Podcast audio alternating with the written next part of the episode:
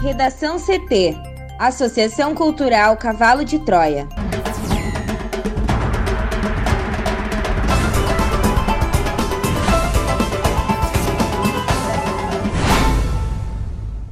Agora, no Redação CT.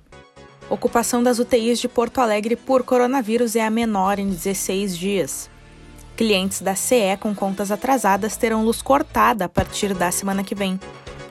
STF proíbe Ministério da Justiça de produzir dossiês contra opositores do governo Bolsonaro.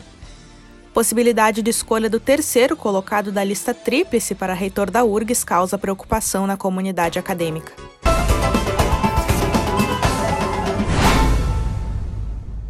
Eu sou a jornalista Amanda Hammermiller, este é o Redação CT da Associação Cultural Cavalo de Troia.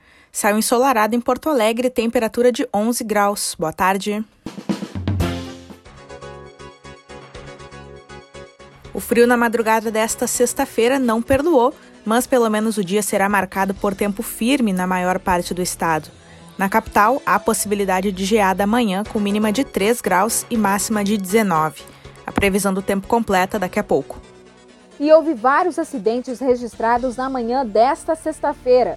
Um deles, um engavetamento envolvendo cinco veículos na ponte do Jacuí, na BR-290, na chegada a Porto Alegre.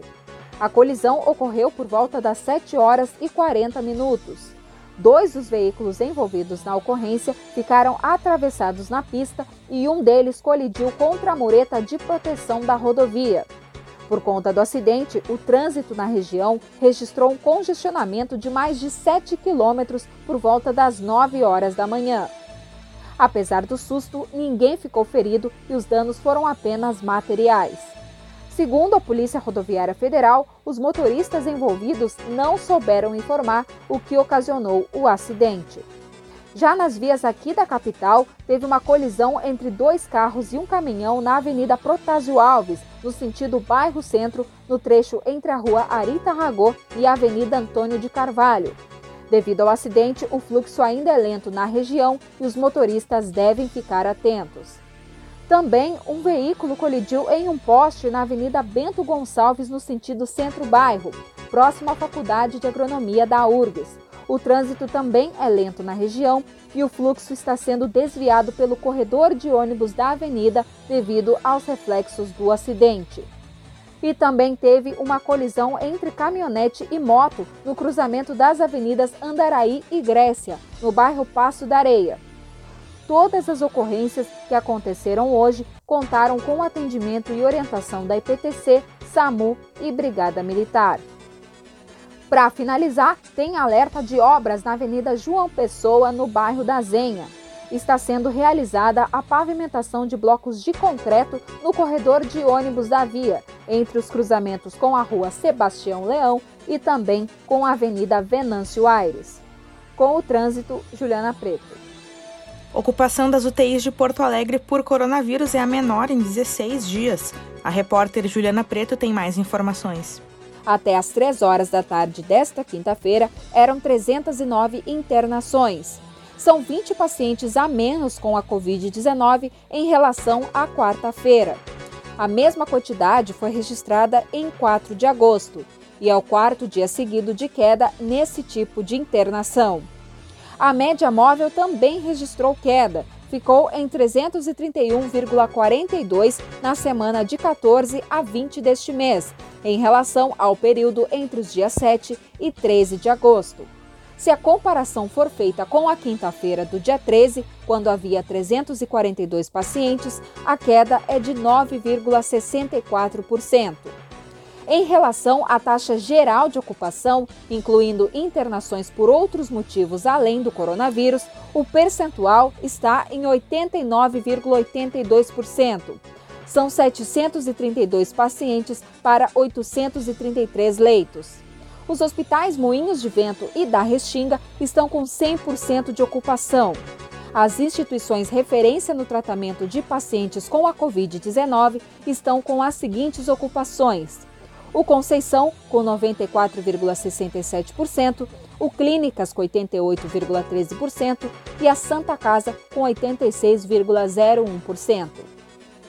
O infectologista André Luiz Machado da Silva, que trabalha no Hospital Conceição, diz que essa redução nas UTIs de pacientes com a Covid-19 tem relação direta com a diminuição das internações em leitos de enfermaria.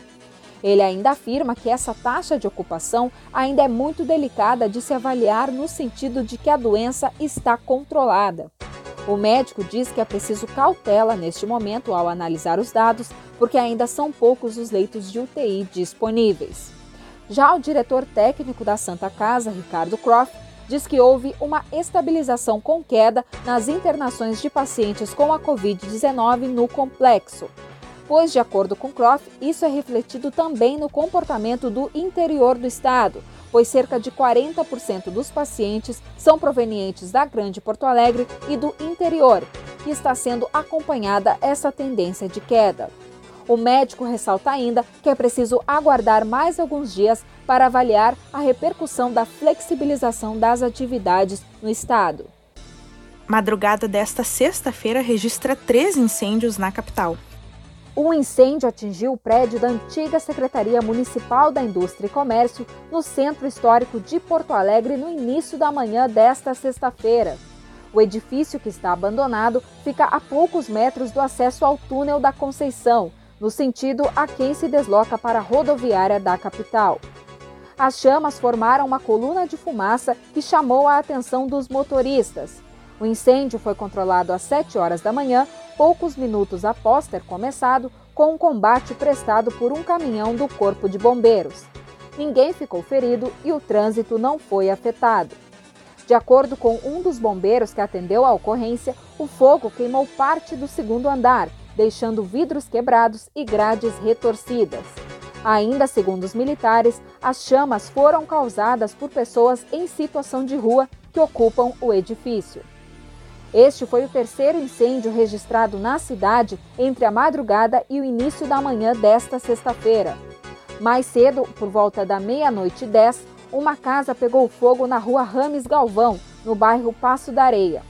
Segundo o Departamento de Comando e Controle Integrado, um grupo chegou ao local com galões de gasolina, retirou as pessoas da casa e ateou fogo no local. A polícia investiga as circunstâncias do caso. Depois, próximo das 3 horas da manhã, uma residência também foi atingida na rua Pero Lobo Pinheiro, no bairro Sarandi. O local fica próximo à Avenida Bernardino Silveira Amorim. Não houve feridos e ainda não foi informada a causa do fogo. Para o Redação CT, Juliana Preto. A Justiça derrubou mais uma liminar que impedia a CE de cortar a luz de consumidores pessoas físicas que estão inadimplentes durante a pandemia. Com isso, a distribuidora pode interromper o serviço e isso terá início na semana que vem. Mesmo em um cenário de recessão, a CE afirma que a ideia é que o cliente regularize a conta para que a sua luz não seja cortada. Na fatura de agosto foi colocada uma mensagem avisando do débito e a data em que o serviço pode ser interrompido. No caso dos clientes de baixa tensão, a suspensão começa na segunda-feira. Já para os usuários de alta tensão, os cortes iniciam na quarta. Para o consumidor que não tenha condições de quitar à vista e tenha pelo menos duas faturas vencidas, a CE pode parcelar a dívida. No entanto, ela terá que ser paga junto das contas dos meses seguintes. A segunda via de todas as faturas em aberto está disponível no site da CE. Também é possível regularizar o pagamento remotamente. O cliente entra em contato com o teleatendimento no 0800 721 2333, que funciona 24 horas e solicita o parcelamento. Em até um dia útil, a empresa retorna a ligação para negociar os débitos. Por 9 a 1, os ministros do Supremo Tribunal Federal decidiram nesta quinta-feira suspender todo e qualquer ato do Ministério da Justiça de produção ou compartilhamento de informações sobre cidadãos antifascistas. Pelo entendimento da maioria, a pasta comandada pelo ministro André Mendonça fica proibida de levantar dados sobre a vida pessoal, escolhas pessoais ou políticas e práticas cívicas exercidas por opositores ao governo Bolsonaro que atuam no limite da legalidade. Os magistrados viram desvio de finalidade no episódio, concluindo que a Secretaria de Operações Integradas promoveu uma devassa ao coletar informações de 579 servidores públicos. Relatora do caso, a ministra Carmen Lúcia já havia votado na última quarta-feira contra o monitoramento de opositores do governo. Com duros recados ao Planalto, a ministra disse que o Estado não pode ser infrator e ressaltou que não compete a ninguém fazer dossiê contra quem quer que seja, além de elogiar a imprensa que revelou a existência do relatório. Os demais ministros ressaltaram a importância da livre manifestação e o direito ao protesto e que a produção de um dossiê sobre cidadãos tem intenção ideológica e não tem respaldo jurídico. Joe Biden aceitou oficialmente a indicação como candidato do Partido Democrata à presidência dos Estados Unidos. Em discurso de aceitação ontem, no último dia da convenção democrata, realizada no formato virtual, Biden fez críticas ao presidente Donald Trump e prometeu que seu governo irá tirar o país da temporada de escuridão. Biden terá como vice a senadora Kamala Harris, que aceitou oficialmente a indicação na quarta-feira.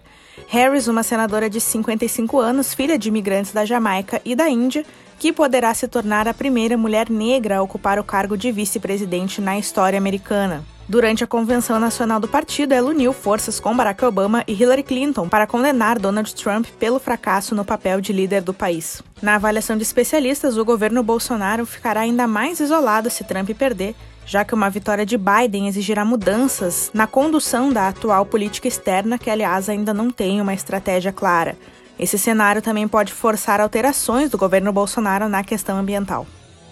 No Redação CT, agora previsão do tempo com Juliana Preto. Depois da neve que caiu na quinta-feira, o frio intenso marcou a madrugada de sexta-feira no Rio Grande do Sul.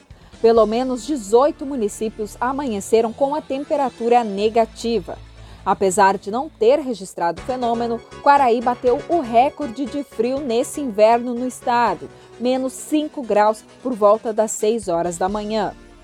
Outro município que começou o dia gelado foi São José dos Ausentes, onde a mínima chegou a menos 4,2 graus. O frio também foi intenso em Vacaria, Cambará do Sul, Serafina Correia e Dom Pedrito.